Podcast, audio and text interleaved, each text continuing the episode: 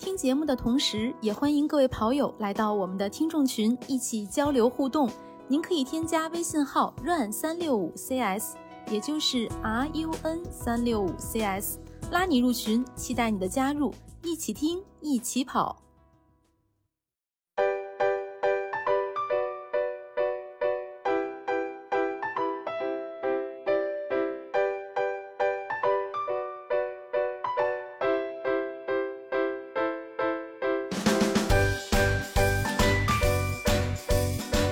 好，欢迎收听装备说，我是南子。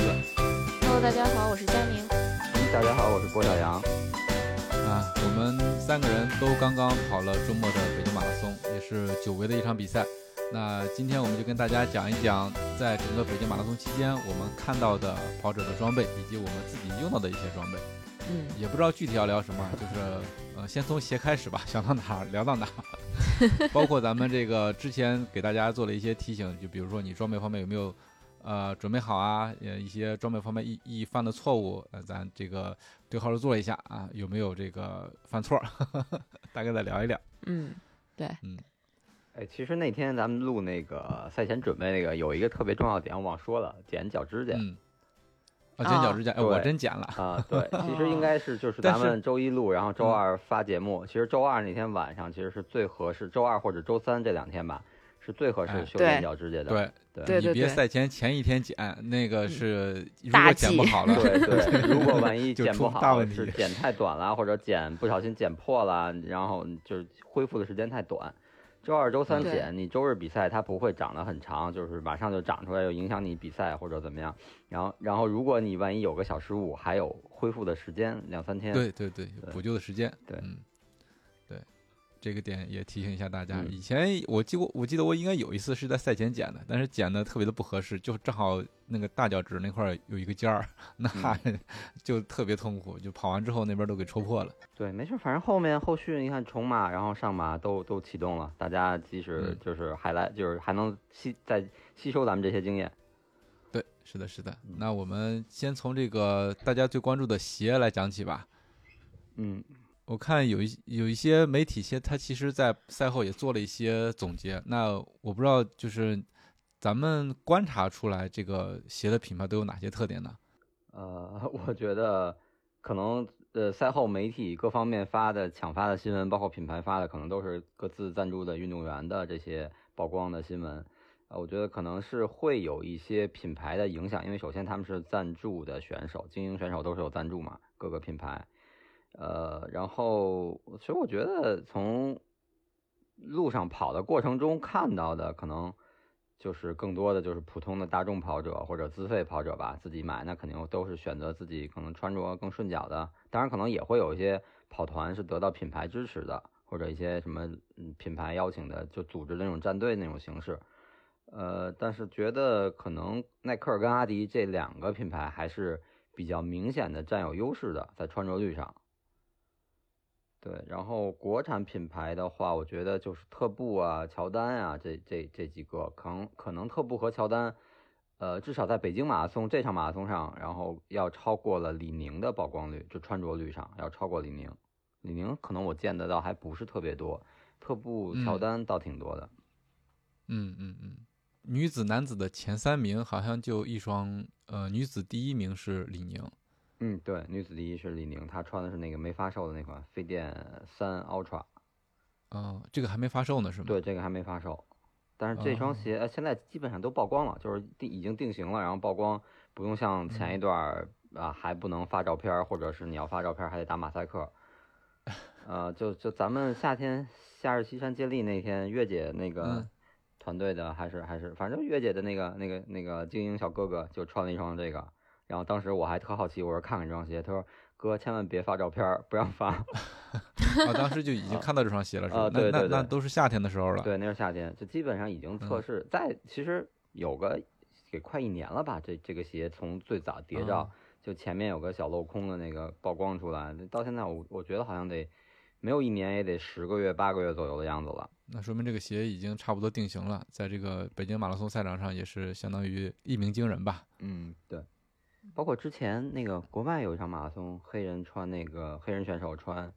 穿的那个李宁夺冠也是这双鞋。哦，也是这双鞋。对对，哦，还真没注意。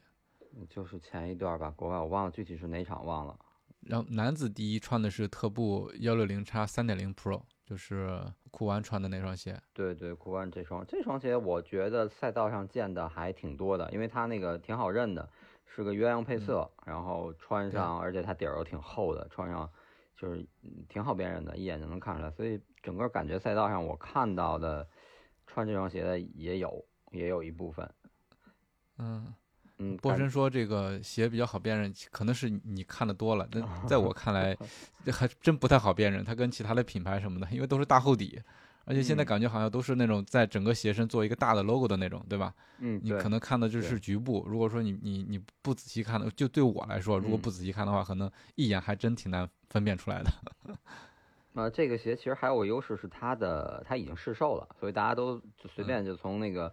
官网上或者从那个特步跑步的那个店里都能买到，所以可能穿着这双鞋的人也比较多。然后剩下你看那个就刚才那个飞电奥创女子冠军这双鞋没试售，然后男子亚军和女子亚军的两款安踏也都是嗯都是一样对都是没试售的，然后所以可能就是至少在咱们跑的过程中可能几乎见不到有人穿同款。嗯。嗯，确实没见过这个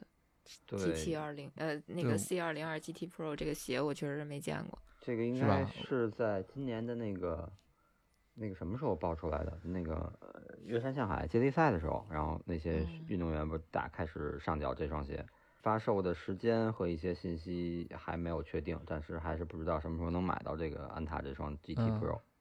嗯，尤其我看女子第二李英美她穿的这双鞋，她那个颜色我不知道是试售的颜色吗？还是故意做的这种？呃，黑色的线条有点像那种，就是那种那叫什么？那叫伪装，伪装款，伪装是吧？啊，我就说嘛，有点像那些车做测评的时候那种给给车的外外层涂的那个涂装是吧？就是告诉 你，你你你别看我这长什么样啊，我就不告诉你。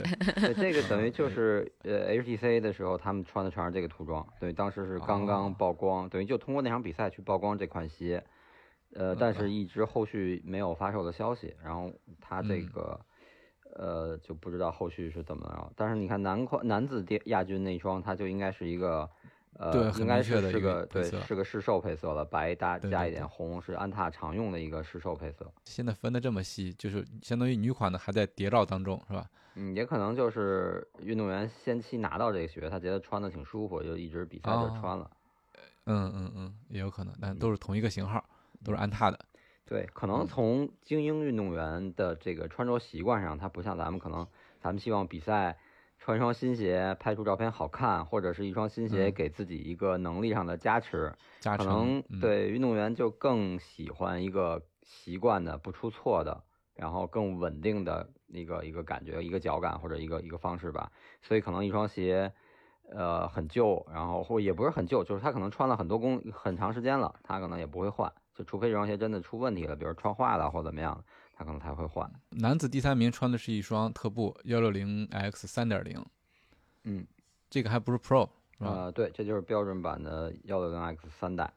呃，我觉得这双鞋其实好像没有二代或者甚至没有一代的那个那么大的风声。就是这双鞋从推出到一直到现在，就属于有点不是特别火的，不像幺六零 X 第一代那么火。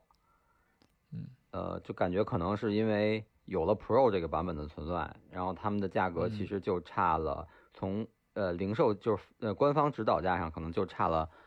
呃三百块钱好像是九九九和幺二九九吧，好像就差三百块钱，但是实际上你要那个打折之后，可能 Pro 还能再低一点，所以跟这双鞋差价不是特别大，可能更多人就会选择去购买 Pro 了，所以导致幺六零其实我见穿着的人不是特别多。有穿赛道上有，但是没有 Pro 那么多。嗯嗯，那也可能是何洁对这双鞋也也是比较熟悉，所以他他就选了这一双。嗯，对，可能是就是因为鞋还是挺个性化的，看个人的感觉吧，就有点像像口味一样，可能都说好吃的一个馆子，就有的人就会觉得不合自己的胃口。那最后女子第三名王敏，她穿的是一双阿迪达斯。对，阿迪达斯的 Adios Pro 三代这双鞋就赛道上太多见。对，这双鞋到处都是啊，感觉是吧？太常见了，因为 因为本身阿迪是北马的官方赞助商，然后这么多年了，很多跑北马的人其实也都是有一点点阿迪达斯的情节。我身边有几个朋友，他们觉得跑北马至少跑北马是要穿阿迪跑。阿迪，嗯，对他觉得早年间也是耐克啊。哎，哦，那那其实挺早了，我觉得阿迪好像好多年了。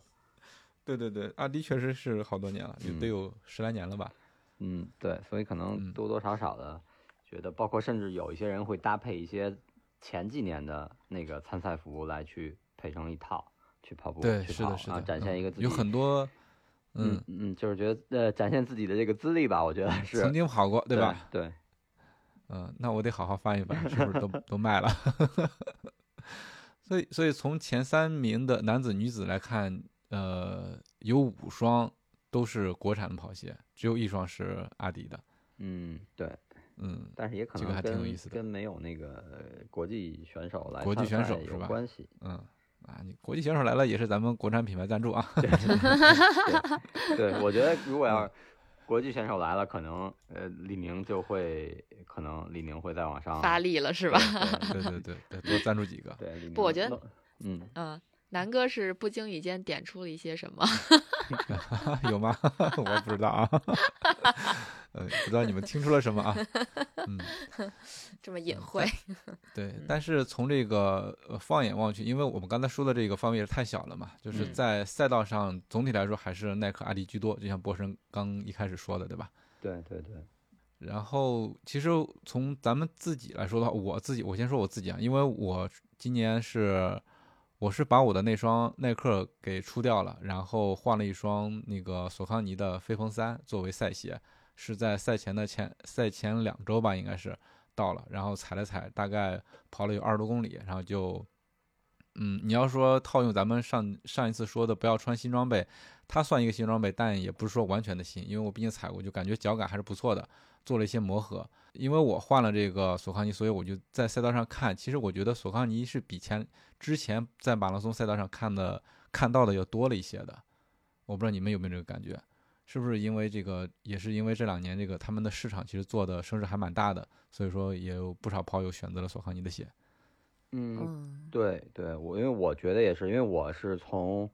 呃 C 区，其实我还挺那什么的，我早起时间卡的有点太合适了，我。呃，正好排完那个厕所洗手间出来，刚从洗手间出来，然后国歌声响起，等于那会儿基本就是马上就还有那差不多两分钟吧，应该应该就是七点二十八、二十七左右奏国歌嘛，然后两三分钟就就发枪，然后我就赶紧去往我那个 C 区的那个点走，但我发现人很多，已经进不去了。其实后来我想，还反正是净看净成绩嘛，走过去就行了，也不用非得着急往前挤，我就没挤，就一点点顺着往前走。所以可能我包括出发之后。从最后往前追，呃，我可以说是从后边，可能 F 区的我没看到，但是 C 区这一大片一直到前面最前面那那一段，可能大部分人的鞋我都能看到。我觉得就是索康尼还是比往年要多，明显的多。嗯嗯，我觉得一是跟它的市场吧推广做的好有关系，可能重新回归之后，然后。市场做好了，大家都能很方便，不管是线上还是线下，因为现在很多城市都有索康尼的线下店，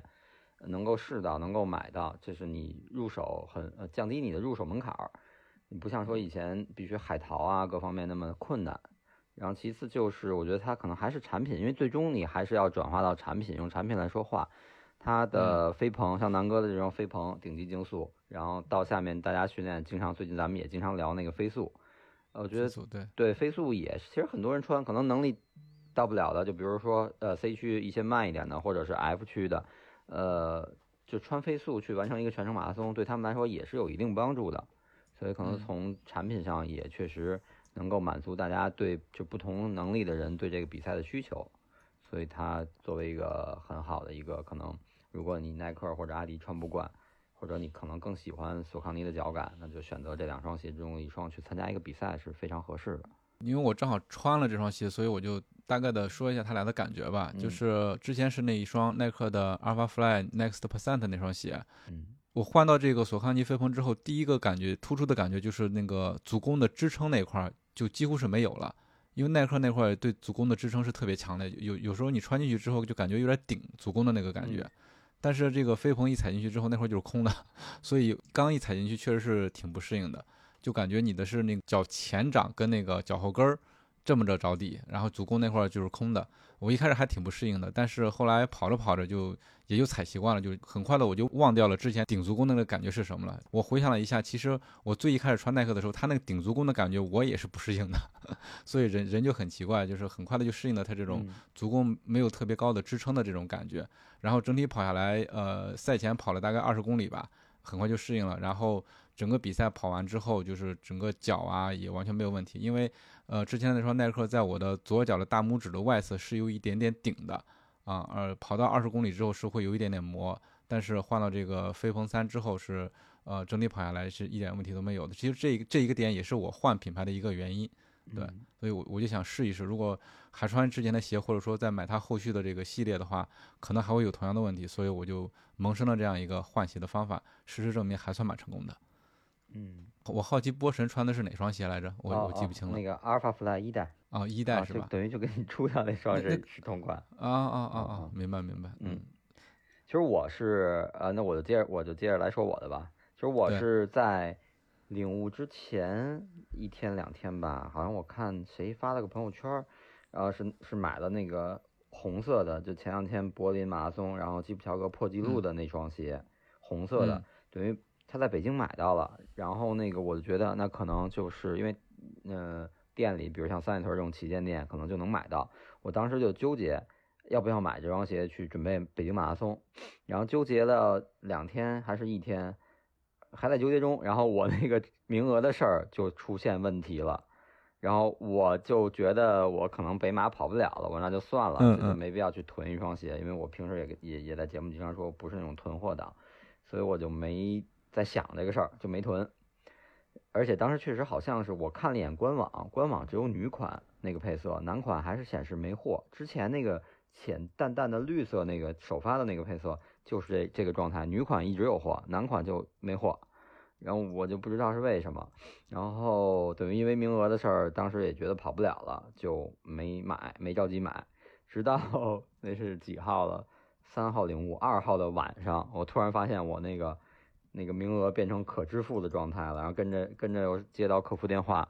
然后突然等于到二号晚上我才确定我要跑北京马拉松，等于这样我三号，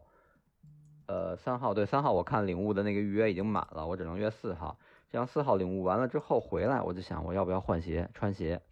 然后我当时给那个三里屯耐克打了个电话，他们说我这个尺码的这个配色有货，就一双，我就又纠结了，我想来想去。后来我觉得还是不行，因为确实没有时间磨合了。因为三号领完物，我那天已经跑跑完了，然后呃不对，四号领物那天早起我已经跑完了，然后五号早起就是赛前赛前的一天，就一个四十分钟的放松跑，加一个短距离的小就冲刺的那种小小的往返跑，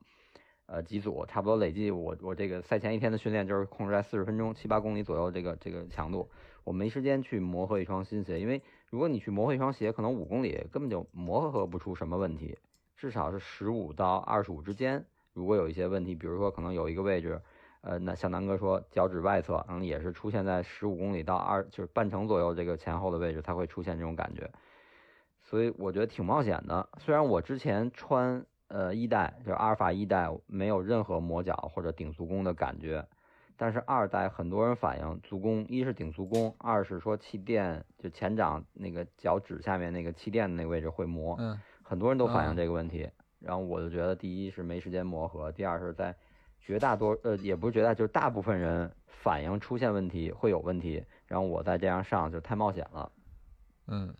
本身呃这个名额就来的挺难的，挺来之不易的，机会挺机会挺难得的。对，我说还是尽量稳妥一点吧。但是我为什么要要想换一双新鞋？是因为我的那个一代有一次跑的过程中，我听到一种异响，就感觉嗯是就是声音不对，明显声音不对。气垫那块儿。对我我两个第一反应是我觉得是不是气垫漏了，然后导致它气垫一点没有气压，然后你踩下去它整个软趴趴的。但是又觉得那个回弹不像气垫漏了，然后我第二反应是因为可能会不会开胶了，因为那双鞋徐州穿完之后回来就没穿，一直放着。呃，开胶了，然后是不是它那个前的？因为气垫下面那块橡胶，就是一抬脚它耷拉了，然后我再落，对，它是蹭着地，跟地拖着那样，就跟拖底了一样。然后也不是，我跑完之后，我仔细看都没事儿，气垫也好的，那个呃，也没开胶。但是后来我发现，左脚内侧，呃，左脚内侧气垫下方有一道竖的裂纹儿，碳纤维的裂纹那个碳板可能是有点劈了。哦，如果你我那一瞬间落地姿势不对，导致它的那个力翘杠杆力啊或者怎么样，反正就是它可能是有一个劈的那种拧的感觉，所以它那个嗯劈的位置可能是不是有一些异响？呃，所以我就担心，如果会不会对比赛有影响？不管是它因为它劈了，它影响那个，如果要要整个彻底，比如跑着跑着断了，或者它把气垫扎漏了，啊、我所以说之前是考虑它那个问题，所以我说一直想，如果要是可能名额很早就确定了，呃，真换了。对，那可能当时就提前那几天就买了，至少我可能还有一个十五公里的一个磨合的时间，或者我可能不跑长的了，我跑一个十五，再跑两个七或者八，这样累计有个四十公里，三十多公里，就也差不多能感觉到，如果有问题也能大概其能感觉出来。嗯，所以就是最终没买，还是穿这双旧鞋。但是我觉得，其实我没有刻意去调整落地姿势，我还是就正常按自己跑步习惯跑，就没出现那次跑的那个异响的声音，奇就也挺奇怪的。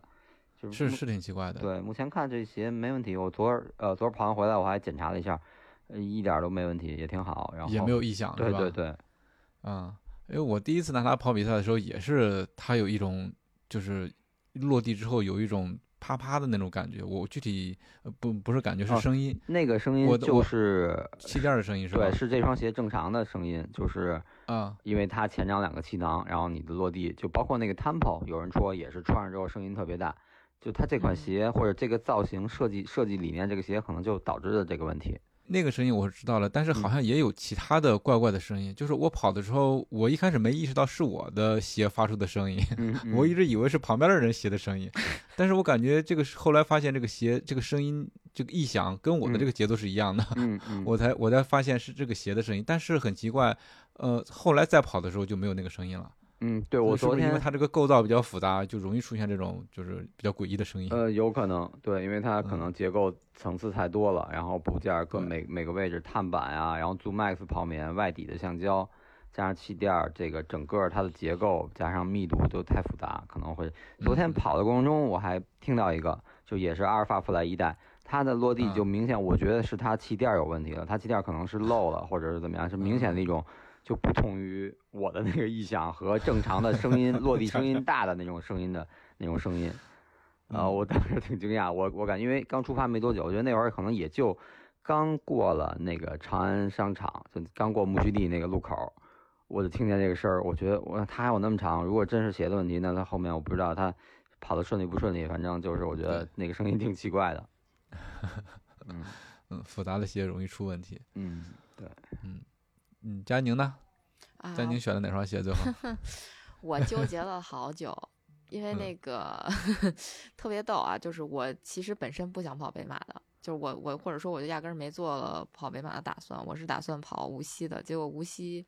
取消了，所以我就只能跑北马了。好像很凡尔赛，但是事实上 我为我就没有准备跑跑全马，我也就没考虑鞋子的问题。然后临近北马了，我忽然想，要不试试吧？我就试了两双吧。我先试了我自己四百公里里程的那个 Next 一代，嗯，然后又试了飞速，就感觉飞速如果穿的时间久了的话，那个回弹还是差，就是怎么说呢？没有没有碳板鞋的回弹那么的好，那么明显。嗯，然后、呃，Next 一代呢，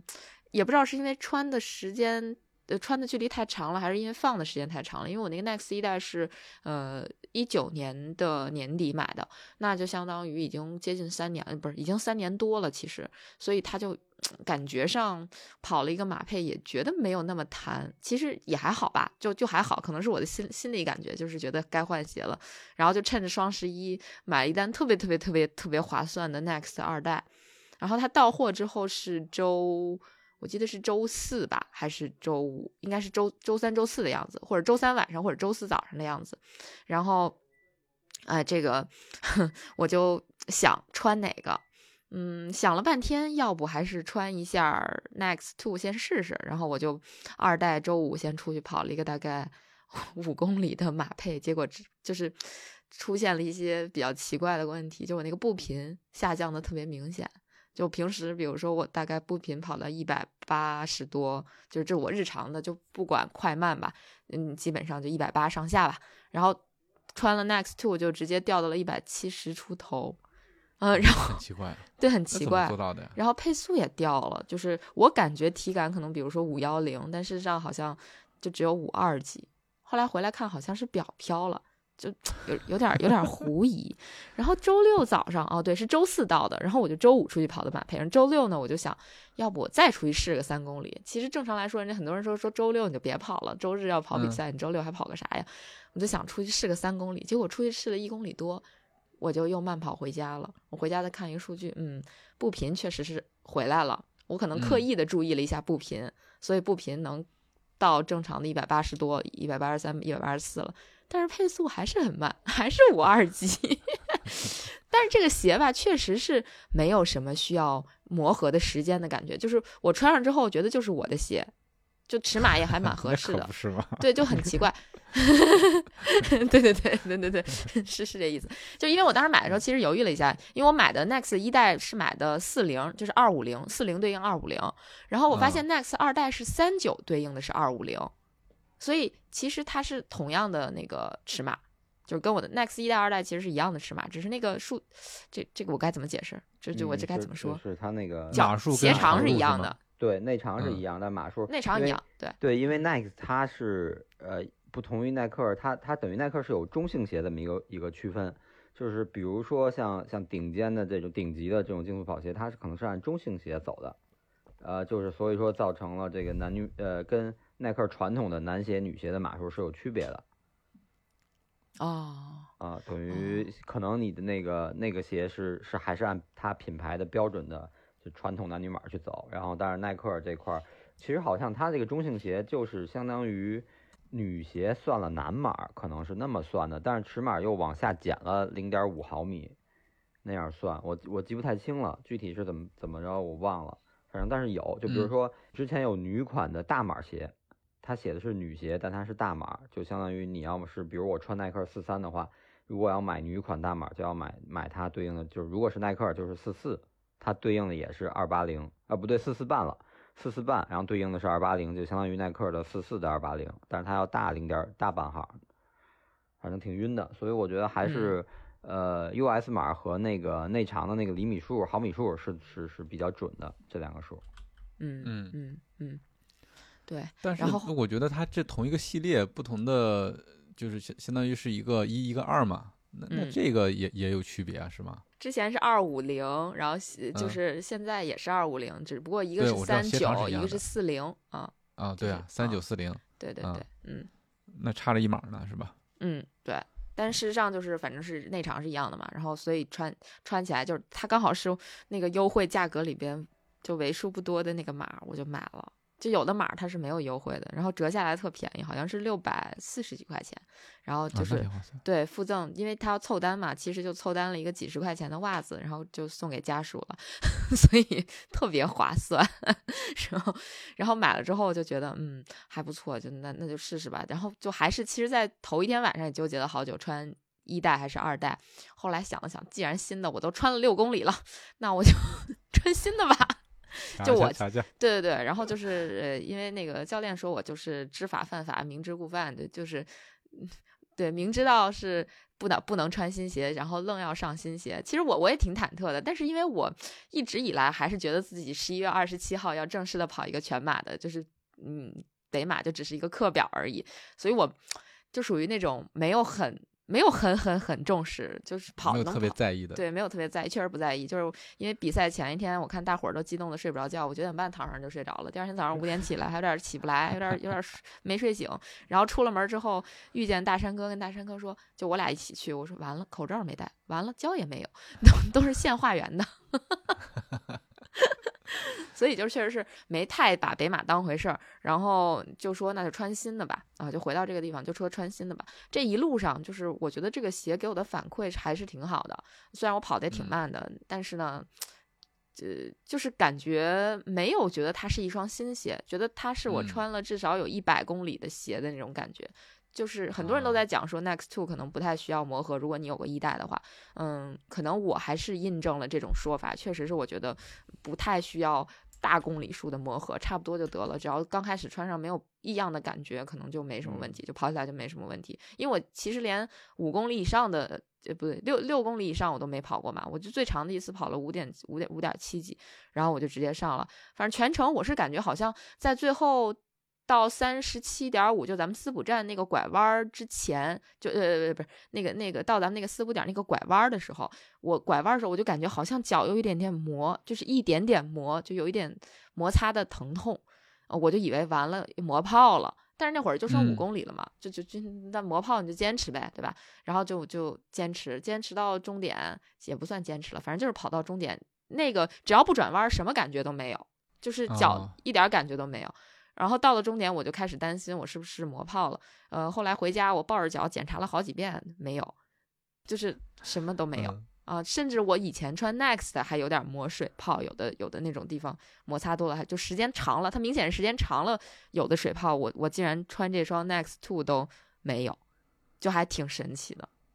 啊，嗯，Next Two 其实好像最开始我听一些人说，就是因为它只是鞋面做了调整，可能就是鞋面的兼容性更好，因为它的材料换了，一代是那种半透明的跟，Vaporfly，对对对对，然后二代变成这种编织网的这种这种感觉，可嗯能好像说是它的就是四项的弹性，然后还有整个的兼容性会更好，所以可能基本上就如果你一代没问题，二代可能就不不用太多磨合。那等于佳宁是穿了一双他特别熟悉的新鞋，可以这么说吧？就是一代没问题，那二代也也没问题。对，但是我其实后来有点后悔，我觉得还可能如果真的想好好跑，还是应该穿一代，因为其实赛前头一晚上，我跟李教练我我们也在交流这个问题，就是到底穿一代教练是不是也买这双鞋了？呃，他对，而且他穿了二代，他一直都磨脚，他这次也一直磨脚。他发了一张照片，就是他正在呲牙咧嘴，就是我说你这是 咬牙了，他说不是，是磨脚了。是，所以说嘛，他这个鞋就很嗯，就是也说明它比较稳定嘛，对吧？你要是适应一的话，二也没问题；你要是不适应一的话，那二也有问题。对，那嗯没有李教练一还是 OK 的，他二就是一直磨脚，一直磨脚。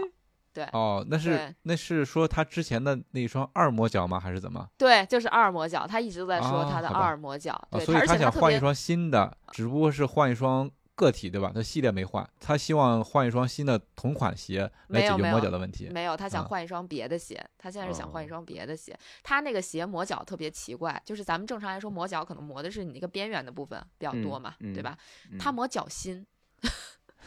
就是就是还很很神奇啊。呃，磨脚心可能是那个鞋的弯折度跟他的脚落地的他的那个弯折度不太契契合，他正好是发力那个脚心去去扒地蹬地的那一啊下，啊，那个位置可能跟他的鞋的那个弯折，因为他肯定有碳板，他的弯折是受限的，呃，那那个位置会会有一有一点角度不合适，所以说我觉嗯。得、我个人啊，可能觉得他应该嗯是去看看其他更合适他的鞋，因为这个嗯换双鞋，对这个可能不太是个体的问题，就不是说这个鞋这双鞋做工可能不是鞋的个体的问题。对嗯你这双鞋，比如说可能哪儿做工不太好，这个边儿翻起来了，然后你导致你穿着它有点磨，那不是这个情况，因为我是这个情况，我是在呃 Zoom Fly 一代，就那会儿嗯刚出百分之四还不好买，然后就好多人去代替买 Zoom Fly 一代，然后去跑比赛。我那年穿 Zoom Fly 一跑无锡回来，也是那个就是脚心的差不多偏中间那那个位置摸，特别明显的摸。然后我觉得可能就是因为你的脚弯弯曲之后，然后你去发力蹬地，然后跟鞋那个碳板那个角度不合适，导致那个地方你的脚跟鞋来回蹭，可能会会就是这样，嗯。嗯，哎呀，这个确实是一个比较大的问题，就是鞋磨脚、鞋不合脚，就是会在比赛里边给大家造成就很大的困扰。我觉得嗯就是无限放大。对最最最最最觉得会出问题的就是鞋，最最最担心出问题的就是鞋，所以 千万别穿新鞋，还是不要像我这么冒险。我觉得我这个是真的有点儿有点儿冒险了，就嗯，但是我是相当于有依据的冒险吧。找吧一下。对对对，我必须得找补回来。你看到有什么有特有趣的鞋了吗？或者是让你比较比较出乎意料吃惊的？就我确实看见有人穿飞速跑那个跑全马，就还挺挺多，好几个看见好几个穿那个，而且配色跟我那一模一样，就那个红白的嗯那个、嗯，嗯白白色鞋嗯面、红色鞋底儿的，我看见好多人穿那个鞋跑全马。哦，那个没问题，那跑全马穿我觉得没问题啊。嗯，对对对，肯定是没问题的。就是就是我觉得还就我是我，因为他本来是我的一个选择，后来我没选他。你就当一个训练的，对，我觉得那个啊还是，呃，飞速，因为我飞速跟飞鹏都试过，就简单的试了，我觉得飞速还是挺温和的，就是嗯，嗯对是的，对吧？相对于那种比较激进的踏板跑鞋，它还是挺温和的，而且但是它那个中底的材料，然后整体的回弹，我觉得跑全马还应该挺舒服的，就至少你不是那么极致追求速度或者能力不是那么优那么强，然后你选个飞速跑全马也是挺有帮助的。对，而嗯且我看飞鹏的那个熊猫版，就是那个嗯熊猫版的飞鹏，熊猫配色，对，还挺亮眼的，在赛场上，就是就感觉挺多人穿那个鞋的，而且我看呃见嗯穿。一，啊、配着那个背心儿，啊，对，熊猫背心儿对对看见好几。嗯个，然后哎，就是穿我我看见嗯的都是要么穿背心儿了没穿同款鞋，要么是穿啊鞋了没穿没穿同款背心儿、也有嗯要么看不上鞋，要么看不上背心儿，是吧？没有，我是 在多少三十几，就是已经在奥体那儿兜那半圈儿的时候，呃就是奥嗯奥森过了那个桥兜半圈儿，兜一个小小半圆那个位置，差不多三十三十几、三十二、三不是三十四、三十五。我前面有个女女的，应该她应该是最后是女子第九吧，她就穿的那个鞋，就是熊猫鞋，远看嗯还挺好看的。然后我就挺好看的，对对，我应该是到最后四十才四十一四呃四十的时候，可能才把它超了，就跟前面跟差个四五十三四十米四五十米那样子，就一直觉得追不上，然后最后等于还有两公里，我可能是加了一点儿，然后就把它超了。我就所以我对那个、哦那个鞋在前面看看了看了挺长时间，我觉得看着越看越好看。嗯对，哎呦，我还看到好多人穿 Next 的一代，非常多的人穿一代的嗯 Next。嗯对对然后一代路上我就在想，嗯对我就在想，大家是都三年没有跑马拉松了吗，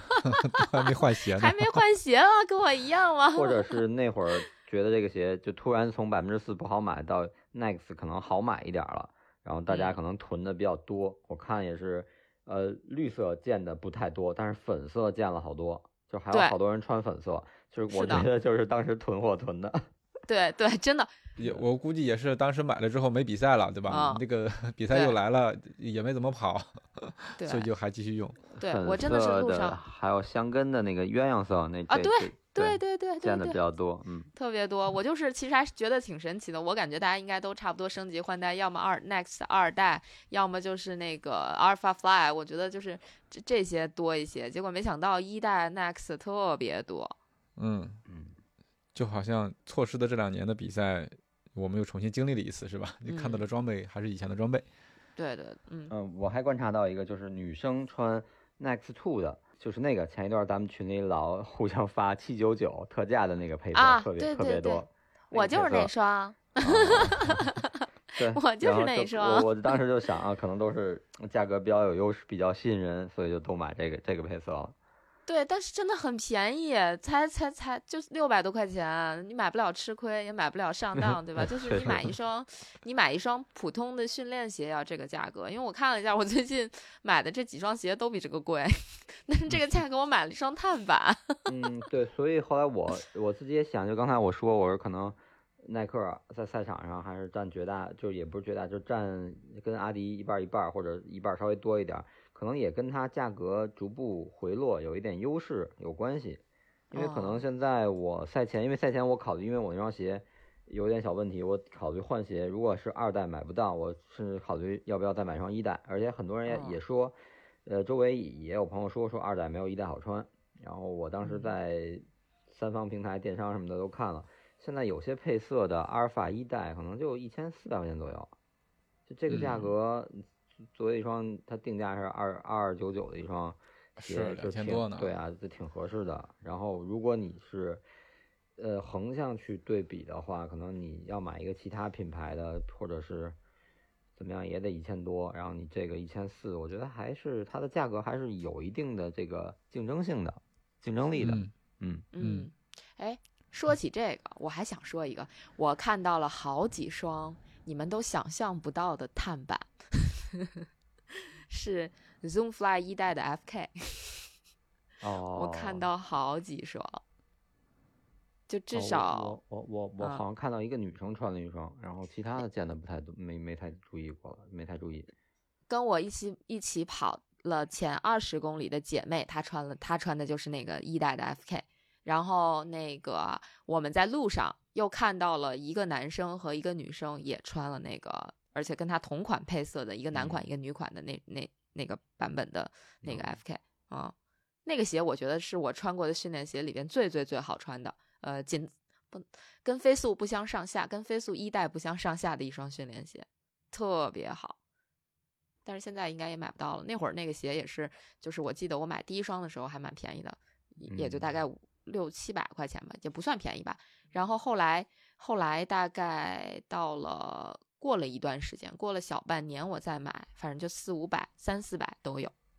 呃，说耐克说的有点多，然后我我来说说那个，呃，我看我看到过呃呃一些比较比较那什么的吧，就是现在现在感觉赤足的选手少了，这这场哎比赛我刚想说这个啊啊是吧？我感觉这场我是没见到，没见到，我一个都没见到。对，不嗯不知道是是不是因为跟天冷了有关系，然后可能如果要是嗯以以前嗯我觉得主要还是人少了，人一少了，本来赤足的人就少，所以说就好像缩减的更没了。我不知道有没有啊，反正我是我是没看到啊，。对我也没看到，嗯我是观察到了两双拖鞋拖鞋跑者，对 拖鞋是看到了，嗯。有一位 cosplay 红军的还到咱们这个四补摊去做了一下补给啊。啊，对，他他穿的是一双人字拖，啊，对对对，穿一双人字拖啊，我印象也嗯。挺深刻的。那就是，呃，不止两位了，那等于算上这个红军选手就是三位，因为我之前看到一个是，呃，穿了一双那个，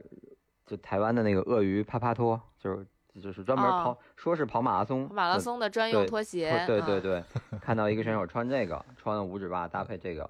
然后跑的也不慢。呃，还看到一个是穿了就普通的，就是不是五指袜，就普通运动袜，然后是那种蓝色就很很家居的那种塑料拖鞋的一个选手，淡蓝呃澡堂拖鞋对对对，天蓝色澡堂拖鞋，嗯，嗯。因为我我观察到这这两位拖鞋选手，嗯，这这这种拖鞋实在是你平时走路的时候，你都得想着拿脚趾把把它给抠住，抠固定住 你拿来跑一个全马，实在是不知道他们是怎么怎么把它给固定在脚底下的。对，太牛了，嗯太牛了！我觉得我都会是是磨脚，因为我穿那个，就不瞒你们说，我穿 Nike，然后还有那个今年 Hoka 出的那双拖鞋，我走时间长了都会磨脚，就是走的，我觉得走个两三五公里吧，就会感觉那个边缘的部分磨脚。嗯，就我我是特别特别挑鞋的那种人字拖它那个中间的那个连接的地方也会磨脚啊，是吧？啊，那那个更是那个，只要你稍微脚脚脚脚娇气一点儿，脚娇气一点儿就会磨，就就就有些哎人就完全穿不了人字拖的。嗯呃，我不知道你们有没有看见穿洞洞鞋跑的，有有看到吗？哎，没有，啊，还真我没有没有是吧嗯嗯因为我家旁边公园那个有一位大神，他我我看他每次跑步训练都是那个穿洞穿一双洞洞鞋的，他好像也跑北马了，但是我我不确定，呃，也没有也没有加他微信，所以所以想问问你们有没有看到，也也是挺厉害的，穿一个嗯。洞洞鞋跑全马。我看到了两呃两个吧，分别有一个是穿的是类似于那种平底儿的足球训练鞋啊，啊，就是美津浓的一个像类似于室内或者是偏综合的那种，呃室内嗯或者室外的那种人造草场的那种碎钉儿的对对碎钉对嗯对对那种呃足球鞋，然后还看到了一个是类似于我品牌我忘了，因为一一下就晃过去跑过去了。是应该是一双羽毛球或者乒乓球那种那种就是哦，那种鞋牛对因为筋底宽的那种儿的，类对似，对对对牛包筋底儿裹着鞋面的一部分的那种鞋。对对对，一啊看那那个鞋，因为呃肯定确定是羽毛球或者是乒乓球，因为它那个鞋整个设计的那个造型就是非常适合横向移动的那种运对动对对对，啊，所以那个鞋型很很明显，就是一看是羽毛球或者乒乓球啊，类似这样的鞋啊。嗯我看到两个这个，我觉得还挺挺也挺惊讶的。也还也还行吧。啊还那个行因为分享过一双我的那双羽毛球鞋嘛，李宁的李宁的一双羽毛球鞋，它那个底下的材质写着泵，啊，所以用了同样的科技，绝了，这底子绝了差不多的。嗯，比较还啊比较让我有印象的是，还有一双美津浓，特别老的美津浓，真的那个嗯我感觉那个美津浓至少得有是十年以前的那种款式了，就非常精英竞速的小薄底儿，就甚至可能会是那种呃竞走选手会选择的那种鞋款，就很薄很薄的一个小薄底儿，啊，就像现在真的是在马拉松赛场上很少见到薄底的跑鞋了，对都是大厚底。对，嗯，对对，那天那个就是我跟我跟思勇，我俩去操场跑步，他陪我跑课表，他穿了一双塔库米，最后也没穿那个鞋跑，就是他穿那个他把那个塔库米当日常鞋穿了啊，啊，啊。就现在已经受不了那种保底的鞋了，是吧？呃，也不是，主要是我觉得现在保底不是趋势了嘛，就大家还是嗯。更倾向于碳板，尤其是前方的选手，后方的选手就是可能还对鞋子的要求没有那么高，因为很多人不嗯是也在。就是或者说大家的一个共识，可能感觉说碳板跑鞋可能你大概得五分配速你才驾驭得了，或者说才能感受到它给你的这种良性的反馈嘛，所以嗯可能我觉得至少三三零左右往上的选手可能会更在意鞋子的选择，嗯，但是三三零往后的可能相对对鞋的这个挑选就会不那么在意，或者说投入的关注度会稍微下降一些。嗯嗯，对对，我觉得是，而且我觉得可能薄底儿鞋慢慢的，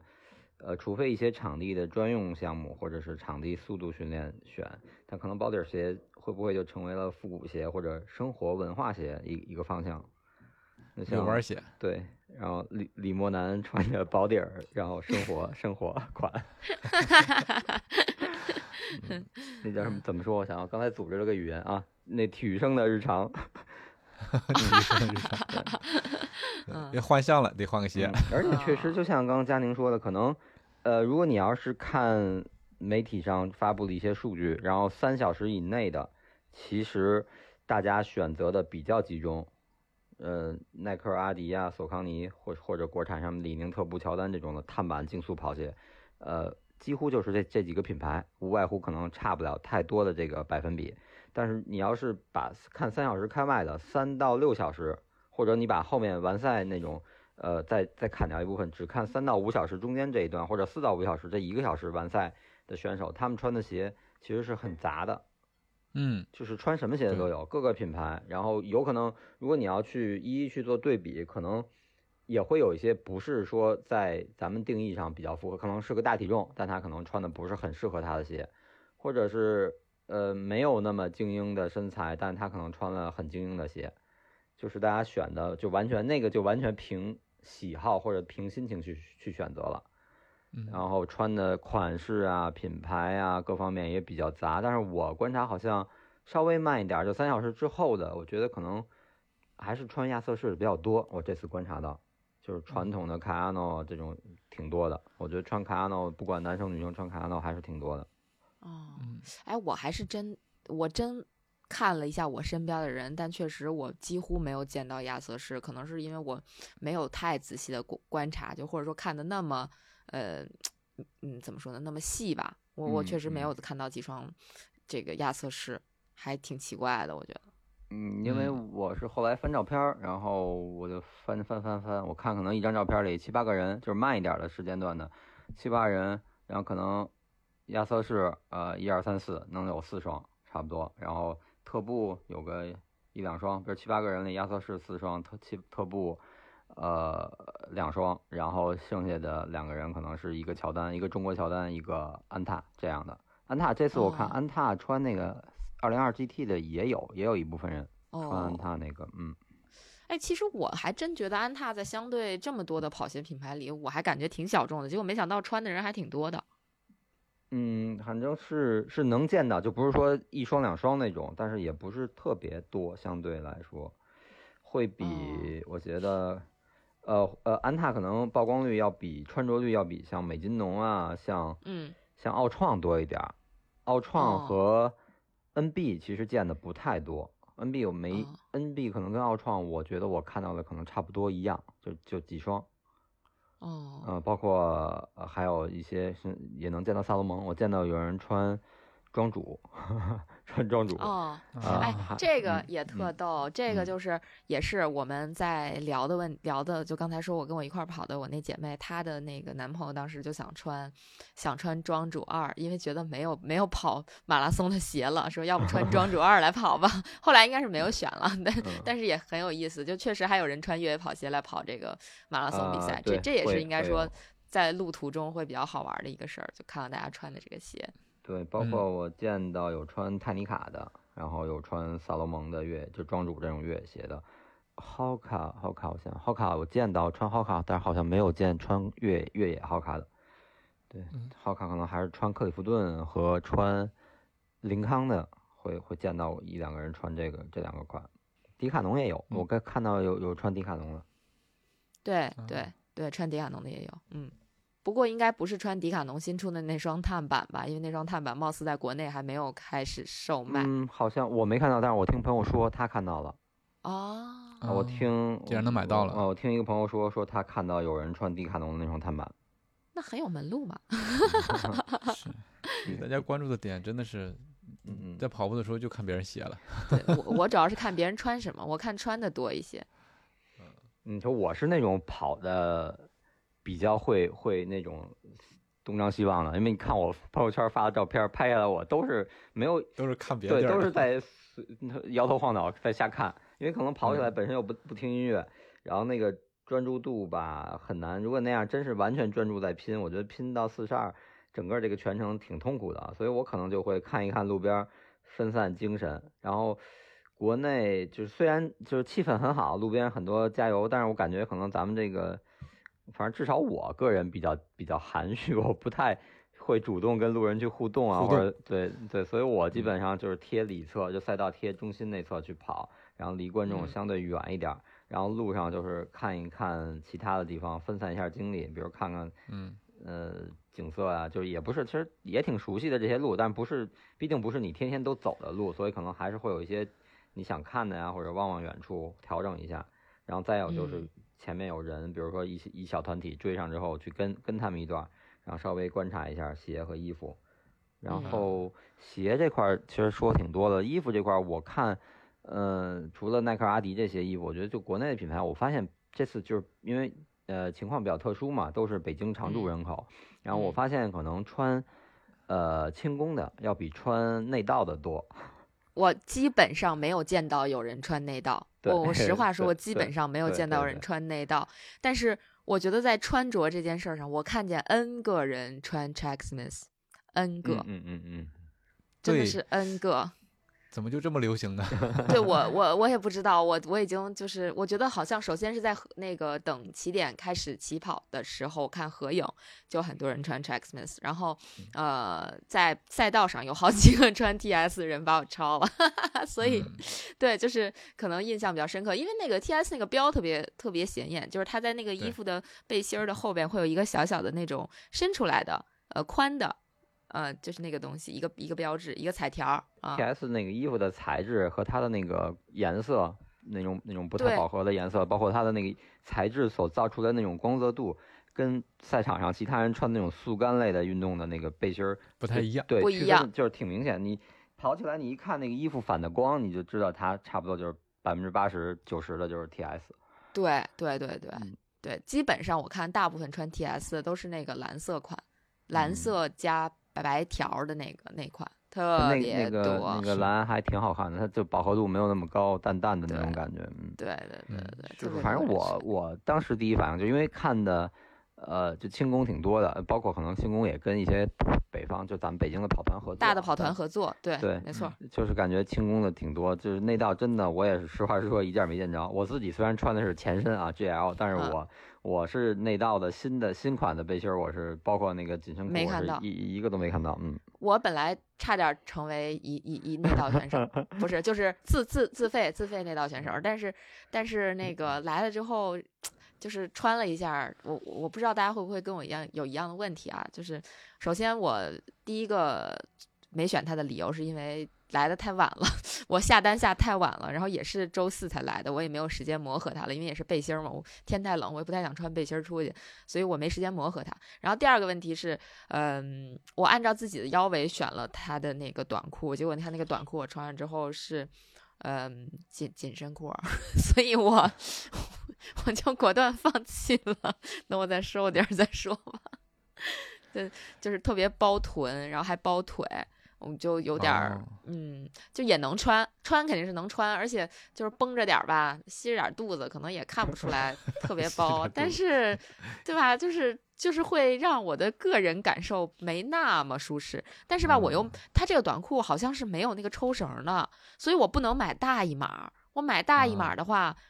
我哦就穿不了了。对，再装我东西可能就不稳了。嗯，对，我是典型的那个腰细腿粗的，所以我我买裤子吧，我就就只能照着我的这个腰围买，我不能照着腿围买。如果我照着腿围买的话，我那个腰就能塞进去几个鸡蛋那种，太大了，所以就就很苦恼啊。而且内道的裤子，或者说之前 GL 的裤子，我觉得就对于我来说一个比较大的问题就是这个腰和腿不是特别匹配。我每次腰买合适了，腿都不行，就是都嗯都都都很紧，相对紧一些。然后如果说不不买合适的话，就买那个腿合适的，稍微买大一码吧，又又太晃了，所以呃是我的问题，不是衣服的问题，我的减肥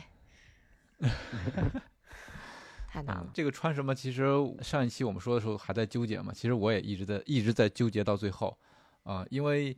当大家一晒这个赛前定妆照的时候，一看怎么那么多背心儿，大家都穿背心儿，嗯然后我突然也想穿背心儿，结果我发现我 只有两，应该是两件儿吧，啊、结结结果背心儿都瘦了，对对对，背心儿瘦了，但是我也不死心啊，我就是想怎么搭一下子，然后就是显得自己精一些嘛，对吧？到最后发现，哎，我这个背心儿跟大家比，可能就是暗淡了许多。就像刚才你们说的，怎么这个定妆照一晒之后，这么多的 Track Smith？嗯，对，所以那天晚上我就我就我就问大家嘛，我说这个小穿背心儿，大家有没有推荐？你你像刚才佳宁说的，我差一点儿下单的内道，但是我想想，哎，还是算了吧，因为如果到的话，我也没有时间磨合，所以说最后还是选了这个平时穿过的短袖以及这个短裤。呃，事实证明也算是一个比较正确的选择吧。啊，呃嗯而且为了我为了防磨啊，还贴了那个绩效贴。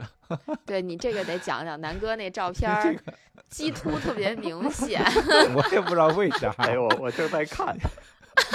我正好看你知道吗？嗯，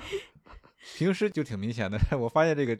我以为啊贴了肌贴之后能起到缓解作用，结果发现更明了，显了。相当于他就给你画了重点，你知道吗？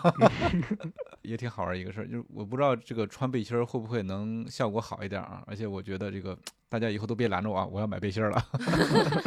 不拦你，不拦你。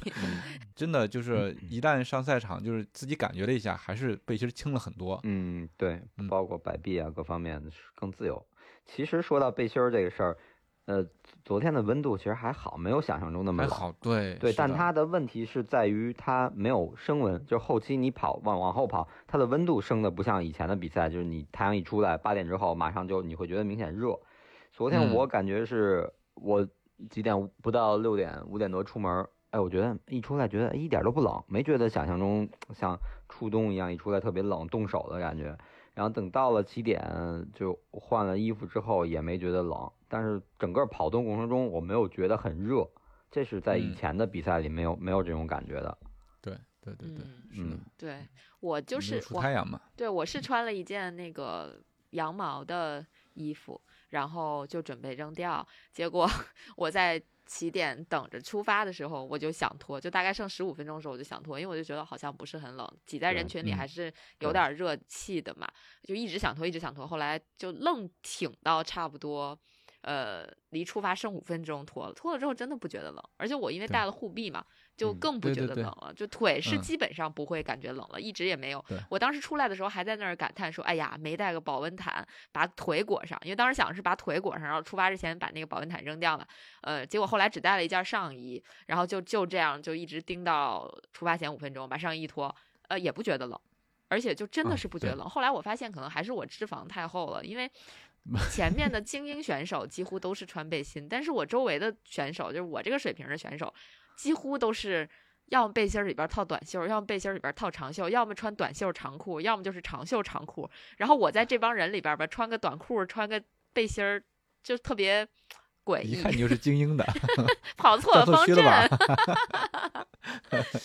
但实际上也也也不冷啊，真不冷。对，真的不冷，真的不嗯冷，可能是就是我对我还是对天气的预估，我觉得还是挺准确的。我反正我不冷啊，别人冷不冷我也不知道啊，也主要是它虽。然是一啊虽然是一个多云的天气，但是好在没有风，就体感还好。我一出门就感觉，哎，好好像还不如往年冷呢。对我感觉是没有，我感觉还不如一九年的北马冷，也没有去年那个北半马冷。我感觉就是、哦但是就唯一就是可能后程就整个跑后程可能会觉得热，但是这场不会觉得热，而且还有一个明显，我发现就是，呃，像手套，